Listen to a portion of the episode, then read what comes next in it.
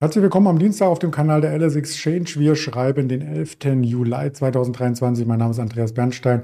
Auftrag von Traders Media GmbH schauen wir heute wieder auf interessante Werte und natürlich auf den DAX, der sehr positiv in den Tag gestartet ist.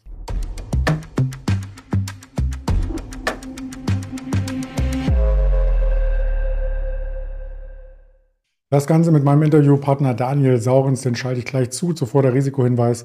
All das, was wir sagen, ist keine Handelsempfehlung, keine Anlageberatung, sondern nur die objektive Darstellung der Finanzfakten. Da ist der Daniel auch schon. Moin, moin.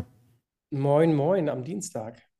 Ja, wir haben gestern am Montag einen ganz okay Wochenstart gehabt, nachdem die letzte Woche ja eher rot angestrichen war. Freitag ein leichtes Plus, gestern nochmal ein Plus und damit heute die Voraussetzungen mit den US-Märkten, die ebenfalls im Plus waren, positiv. Ja, und das hat der DAX auch gleich umgesetzt und ist wieder zurück über der 15.700. Technisch ein gutes Signal, oder?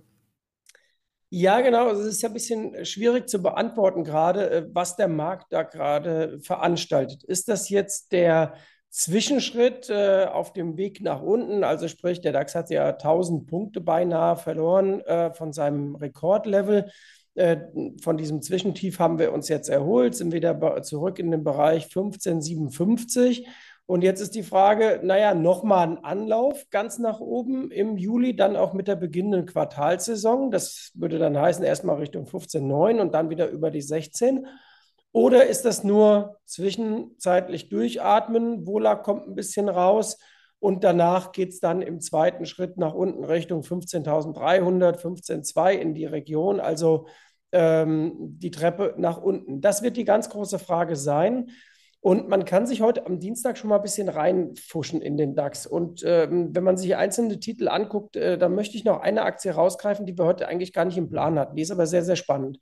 Äh, gestern kam Daimler Truck äh, nachbörslich mit ähm, einer Prognoseerhöhung für das Jahr. Wir hatten ja auch die Aktie schon mal hier angesprochen. Und da gilt es jetzt darauf zu achten bei Aktien wie Daimler Truck, wie verhalten die sich? Denn heute Morgen der Start in den Tag war interessant. Also erst geht die Aktie über 33 auf 33,40 ungefähr.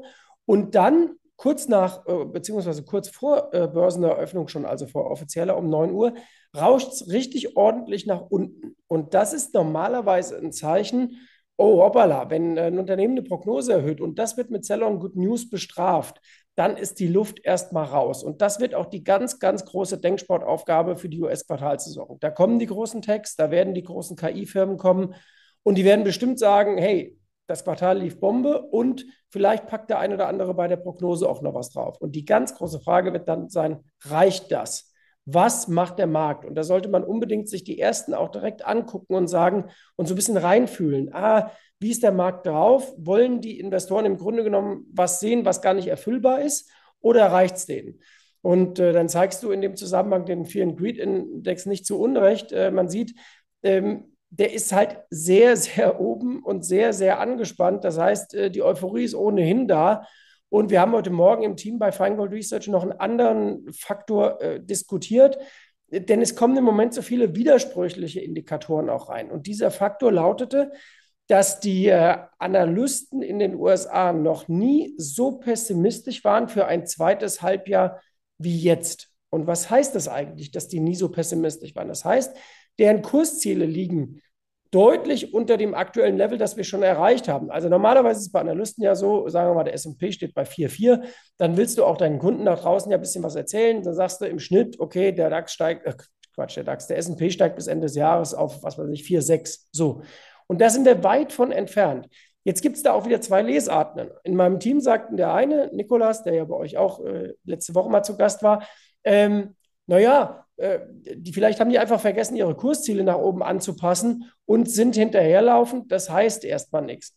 Da kam aber auch die Gegenrede, äh, dass man sagt, na ja, aber das ist ja Quatsch, das tun sie doch im Grunde genommen immer. Analysten sind ja sehr oft nachlaufend, also greift der Indikator dann schon.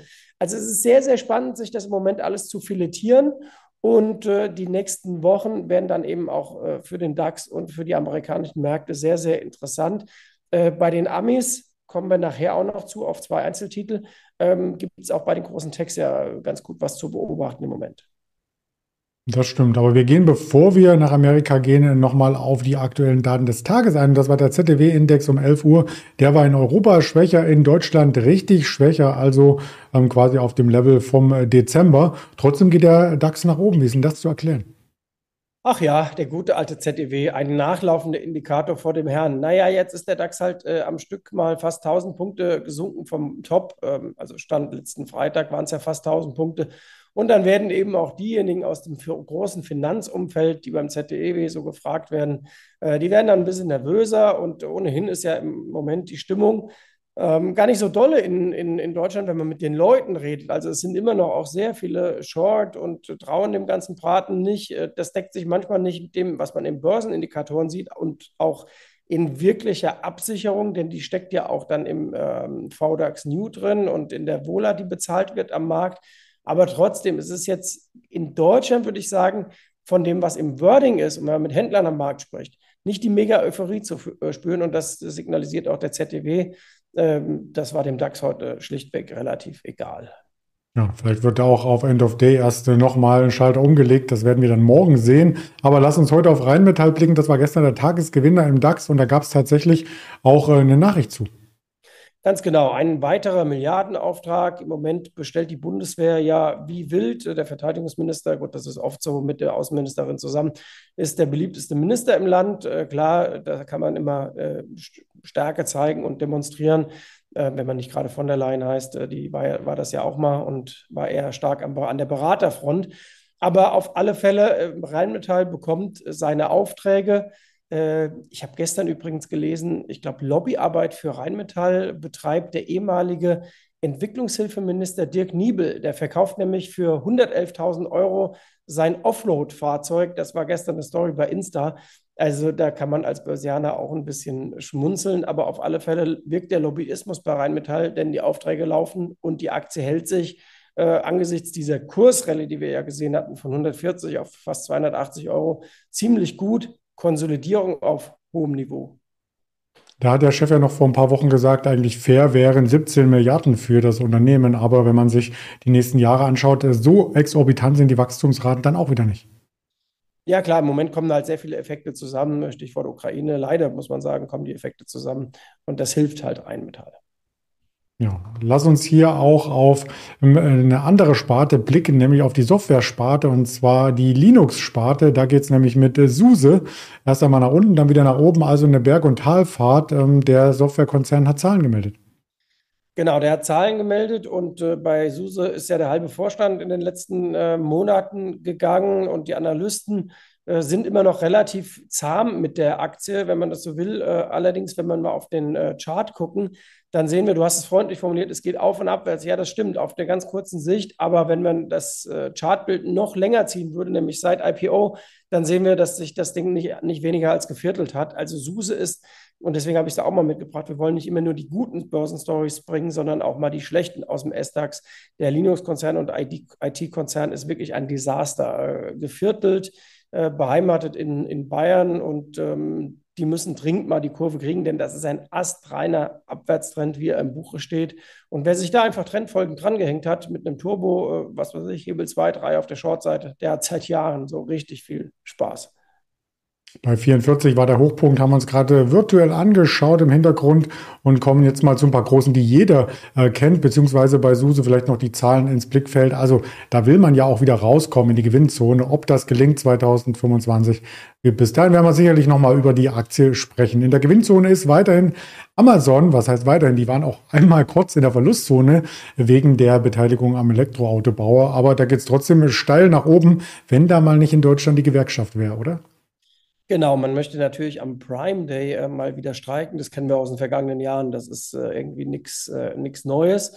Äh, übrigens, Amazon verdient, glaube ich, nach allen Kosten mit ihrem Liefergeschäft in Deutschland äh, gar, kein, äh, gar kein Geld. das da gibt es ja auch immer sehr viele verschiedene Modalitäten, wenn man da seine Sachen zurückschickt. Und jeder, der das auch schon mal erlebt hat, äh, der wird das bestätigen können. Die Rücksendemodalitäten sind ja da sehr großzügig. Äh, wenn man Prime-Kunde ist, auch noch äh, kostenfrei Rücksendung und Lieferung äh, auf alle Fälle. Äh, Amazon macht aber sein Geld in den USA natürlich mit den Prime-Abos auch äh, und verdient da bombiges Geld. Das ist auch der Wachstumstreiber und der Gewinntreiber auch äh, die, die USA.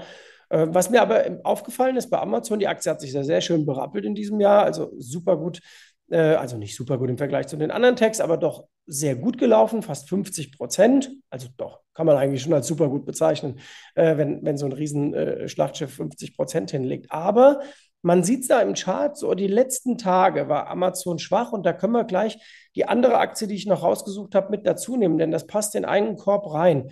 Ähm, es waren in den letzten Tagen am schlechtesten Alphabet, Microsoft, Nvidia, Oracle, Google. Ich spicke gerade ein bisschen, weil Nikolas mir das alles nochmal mitgegeben hat. Amazon und Tesla.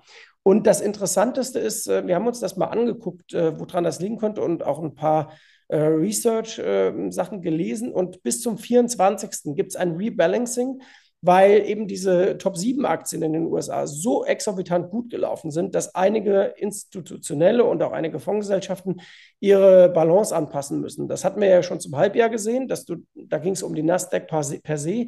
aber jetzt geht es auch noch darum, dass viele äh, aus Alphabet und Amazon und Tesla und Microsoft ein bisschen raus müssen. Die sind zu stark gelaufen, haben zu hohe Gewichtungen erlangt. Und das könnte ein bisschen Miterklärung sein äh, für die Kursschwäche der letzten Tage. Äh, Alphabet sieht man hier auch von 120 auf 106. Naja, das ist doch immerhin eine 10% äh, äh, Korrektur äh, und damit gar nicht so äh, ähm, wenig. Und das spiegelt sich ja dann auch an der Nasdaq wieder, die im Moment ja eher im Parkmodus ist.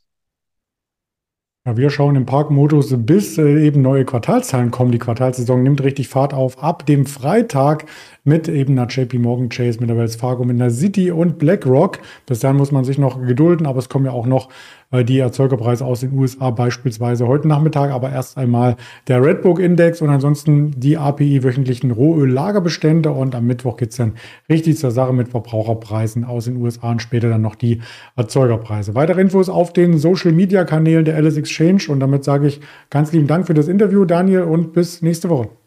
Bis nächste Woche. Gute Börsenwoche euch allen. Ciao, Danke, ciao. ciao.